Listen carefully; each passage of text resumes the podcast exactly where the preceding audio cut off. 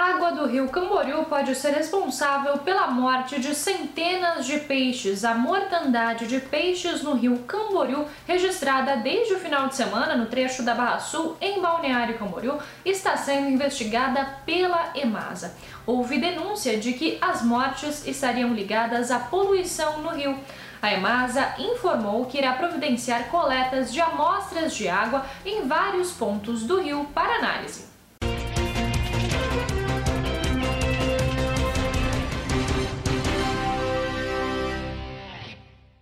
Estaleiro das fragatas da Marinha está com vagas abertas. O ThyssenKrupp Estaleiro Brasil Sul, que vai produzir as fragatas da Marinha em Itajaí, está com vagas abertas para 37 cargos de contratação efetiva.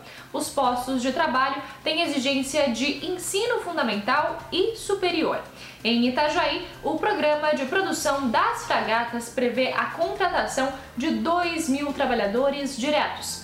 Saiba mais sobre as contratações acessando diarinho.net. Motorista desvia de ciclista, perde o controle e cai no rio Peroba. Motorista de um Celta acabou dentro do rio Peroba após tentar desviar de um ciclista e perder o controle do veículo no final da Sexta Avenida em Balneário Camboriú na tarde desta terça-feira. Apesar do susto, a motorista não se feriu e conseguiu nadar até a margem. O carro foi retirado da água por um guincho.